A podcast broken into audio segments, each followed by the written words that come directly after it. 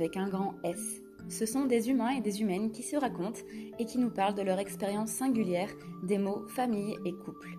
Parce qu'il est grand temps de réinventer ces mots pour les faire sortir de leur carcan normé, j'invite régulièrement des personnes de tous horizons pour nous parler de leur manière à elles et à eux de faire couple et famille. Ce podcast est disponible sur toutes les plateformes habituelles. Abonnez-vous pour écouter tous les épisodes et n'hésitez pas à le partager. Très bonne écoute quand j'ai lancé mon compte Instagram euh, il y a deux ans, donc qui s'appelait à l'époque Je ne veux pas d'enfants, avant de devenir Bettina Zourli, qui est mon nom euh, complet, euh, je m'étais vraiment pas du tout imaginé que les échanges avec bah, cette communauté qui grandit de jour en jour allaient vraiment avoir une importance capitale dans ma vie, dans l'évolution de ma mentalité, de mes réflexions aussi. Et hum, en fait, ce podcast, ce nouveau podcast, Amour avec un grand S, c'est un projet qui émane euh, de cette réflexion-là. Le fait de me dire que ce qui est le plus riche, grâce aux réseaux sociaux, grâce euh, bah, du coup au fait de créer des communautés comme ça euh, autour d'un compte Instagram par exemple, c'est la richesse des points de vue, la richesse des cheminements de vie, la richesse des idées et des visions euh, de la vie qu'on peut avoir. Parce que même si on se retrouve autour euh, bah, d'une idée, par exemple, sur mon compte qui est euh, bah, soit l'injonction à la parentalité, le fait de ne pas vouloir être parent, mais aussi les complexes, la sexualité, les règles, etc. on est tous et toutes différents, différentes, et c'est ça qui est beau.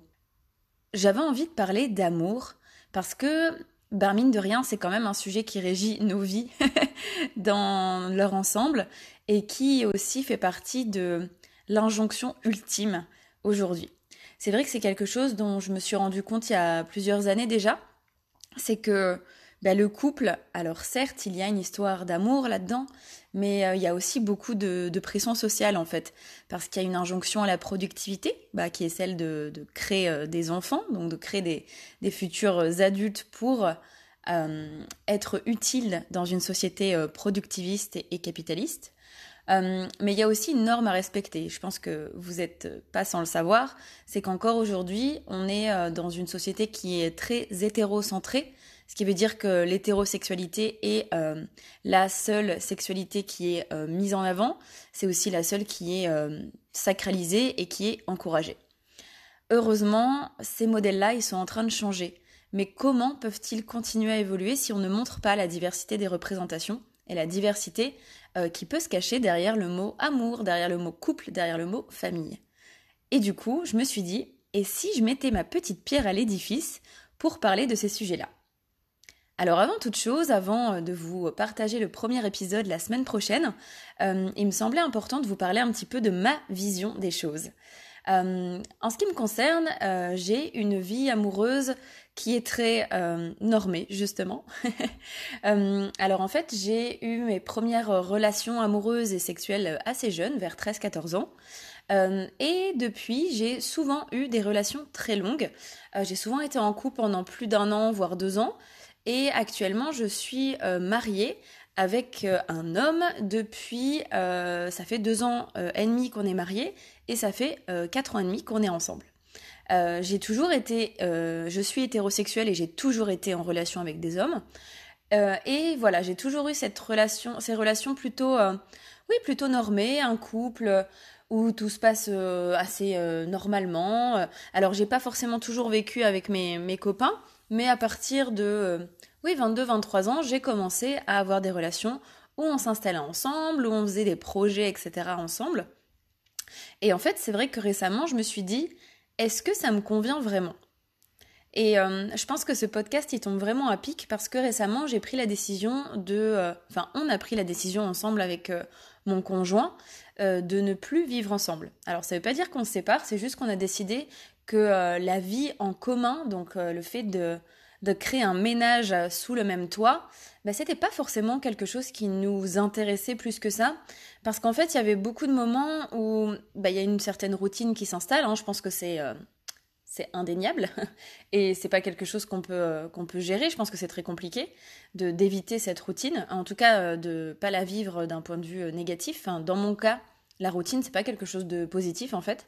et en fait, voilà, on s'est dit, ben c'est vrai que les, les, ce qui nous embête dans le fait de vivre à deux, c'est le fait de se dire que c'est pas du temps qualitatif qu'on passe ensemble, c'est-à-dire que les soirs de semaine, quand tu rentres du travail et que t'es fatigué, bah il y en a un qui a pas envie de sortir parce qu'il est crevé, il y a l'autre qui a envie de faire quelque chose, mais euh, mais euh, voilà, on n'est pas forcément sur la même longueur d'onde, on n'a pas forcément le même rythme tout le temps.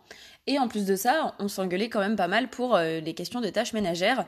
Et je pense que ben, quand on peut avoir l'aisance financière pour le faire, la vie séparée, tout en étant en couple, c'est quand même une super bonne solution. du coup, voilà, encore une fois, c'est quand même un choix qui est une décision qui est très privilégiée parce que ça veut dire qu'on a bah, une aisance financière suffisante pour euh, avoir deux, euh, deux, lieux de vie différents. Donc euh, c'est vraiment un super privilège et une très grande chance. Mais du coup, ça me fait me rendre compte que, ouais, en fait, moi, depuis le début, j'avais vraiment jamais remis en question le fait d'habiter en couple. C'est-à-dire que pour moi, si on se mettait en couple, la finalité, enfin je veux dire, c'était forcément une évolution classique que d'habiter en couple. Pareil, vous savez très bien, je pense que si vous me suivez euh, sur Instagram, vous savez très bien que je ne veux pas d'enfants. Moi, c'est quelque chose que je revendique euh, depuis très longtemps. Je suis sûre de moi depuis que j'ai 15 ans. Il n'y a vraiment aucune remise en question là-dessus, bien que je réfléchisse vraiment quotidiennement à ces sujets-là. Donc j'ai l'occasion de réfléchir à mon propre avis, mon propre désir et mes propres décisions.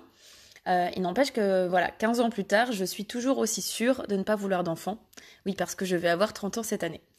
Euh, et pareil, je me dis, ben, c'est vrai que je me rends compte que pour énormément de gens, ben, le fait de faire des enfants, c'est forcément la suite logique.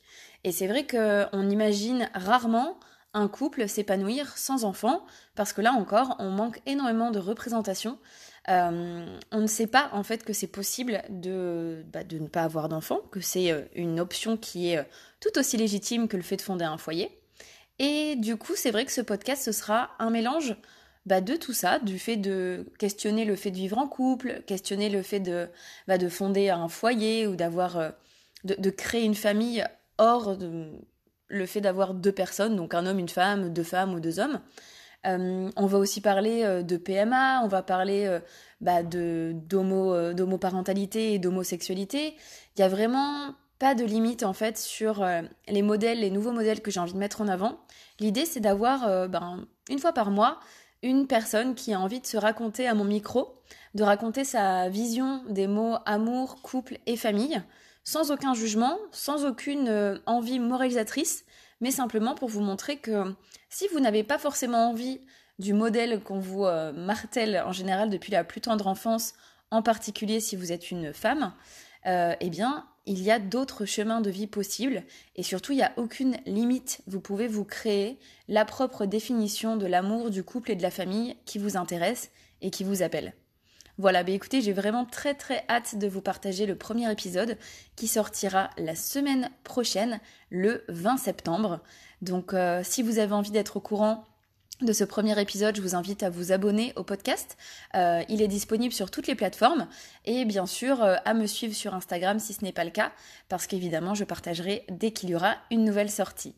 Voilà, je vous dis merci pour votre écoute, je vous souhaite une excellente journée et je vous dis à très très vite. J'espère sincèrement que cette écoute vous aura plu, qu'elle vous aura apporté euh, ben, matière à réfléchir et que surtout ben, ces parcours de personnes diverses et variées vous permettront de vous rendre compte qu'on n'est pas obligé de suivre un modèle normé s'il ne nous correspond pas. Voilà, écoutez, je vous remercie encore chaleureusement. Euh, n'hésitez pas surtout à m'écrire sur mon compte Instagram Bettina Zourli, B-E-D-T-I-N-A-Z-O-U-R-L-I. Vous pouvez ben, m'adresser vos témoignages si vous avez envie, euh, par exemple, de participer à un prochain épisode de podcast. Et surtout, s'il vous plaît, si vous avez envie de le faire euh, connaître et ben, qu'il puisse du coup toucher un maximum de personnes, n'oubliez pas de le noter et d'en parler autour de vous. Je vous souhaite une très très belle journée. À bientôt.